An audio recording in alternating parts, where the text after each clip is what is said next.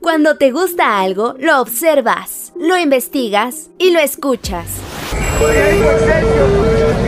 Así es Adicción CDMX, el podcast donde recorres la ciudad y visitas los museos. Visitas los museos. Con Edwin Ramos. ¿Qué tal amigos de Adicción CDMX? ¿Cómo están? Bienvenidos a una nueva entrevista. Los saluda Edwin Ramos y en esta ocasión me acompaña la maestra María Laura Saldívar. Ella nos va a contar sobre la puesta en escena 3, Paquitas Pintas. Pero primero que nada, maestra, bienvenida, ¿cómo está? Todo muy bien, muy bien. Gracias por la invitación.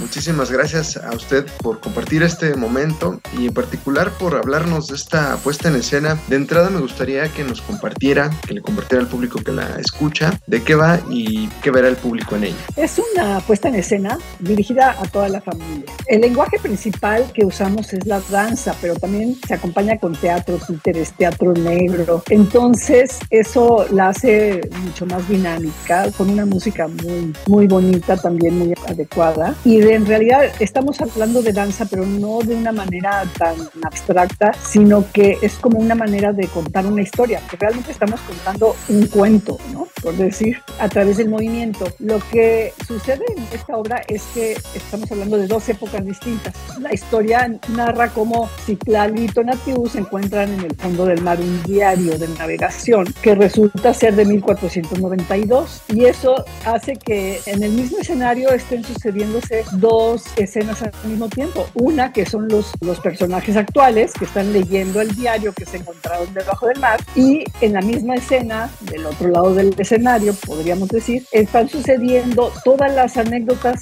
que están escritas en ese diario, que son de 1492, de dos chicas aventureras que querían viajar con Cristóbal Colón en las tres carabelas, no llegaron a tiempo, se les fueron las carabelas, improvisaron una embarcación llamada Lupita la Carabelita, en la cual se llevaron a sus tres mascotas, que son las tres vaquitas Pinta, Niña y Mariquita. Esa es como la base de la historia. Y la parte de los buzos, que es la historia actual, es narrada con teatro, con textos, dirigida directamente a interactuar con el público. Los buzos platican con los niños, preguntan, comentan y la historia que se refiere al año de 1492 es básicamente narrada con danza. La historia que se narra de 1492 de Aldonza y Lorenza y Chicuelo es narrada exclusivamente con lenguaje de danza y eso es muy interesante porque de esa manera se hace como un lenguaje más lejano para el cual los niños necesitan usar la imaginación y poder descifrar lo que está sucediendo en la historia. Y la descifran muy bien porque la verdad es que los niños sí son muy imaginativos. Por supuesto, la imaginación de los chiquillos es absoluta y, y siempre muy con ese ente de curiosidad maestra. También compártanos cómo está conformado este elenco, ¿no? De esta obra que estamos platicando.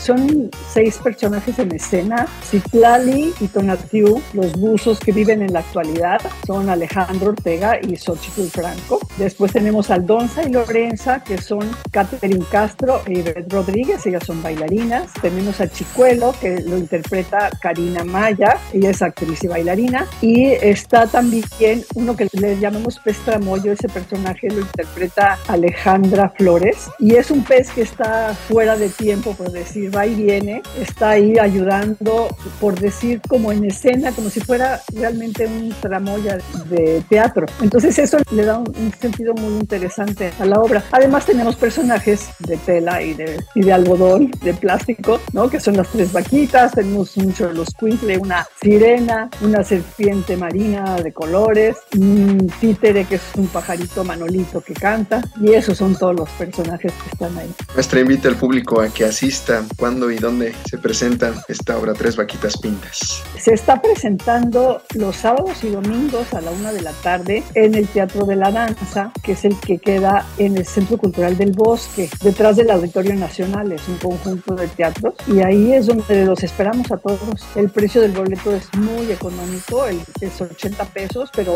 descuentos a los maestros y estudiantes que terminan pagando 40 pesos, todos los niños, estudiantes, maestros. Entonces realmente vale la pena, sí es muy económico. Hemos tenido muy buenos comentarios, los niños salen muy contentos. Ha habido dos o tres que salen llorando, pero llorando porque se acabó y la quieren volver a ver. Entonces eso yo creo que garantiza. Maestra, redes sociales, ¿dónde puede seguirles el público, la pista, su trabajo? Sí, que nos busquen en Facebook, estamos como Atos Garabatos.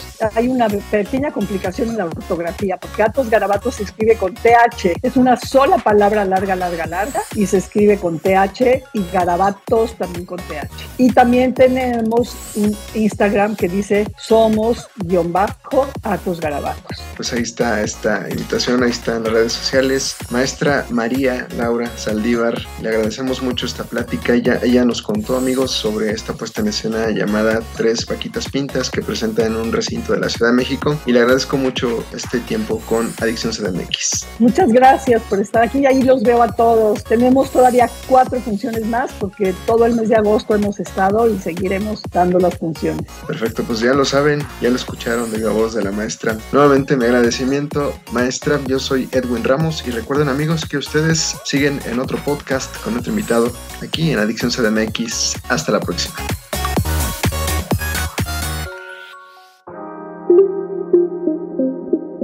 Cuando te gusta algo, lo observas, lo investigas y lo escuchas.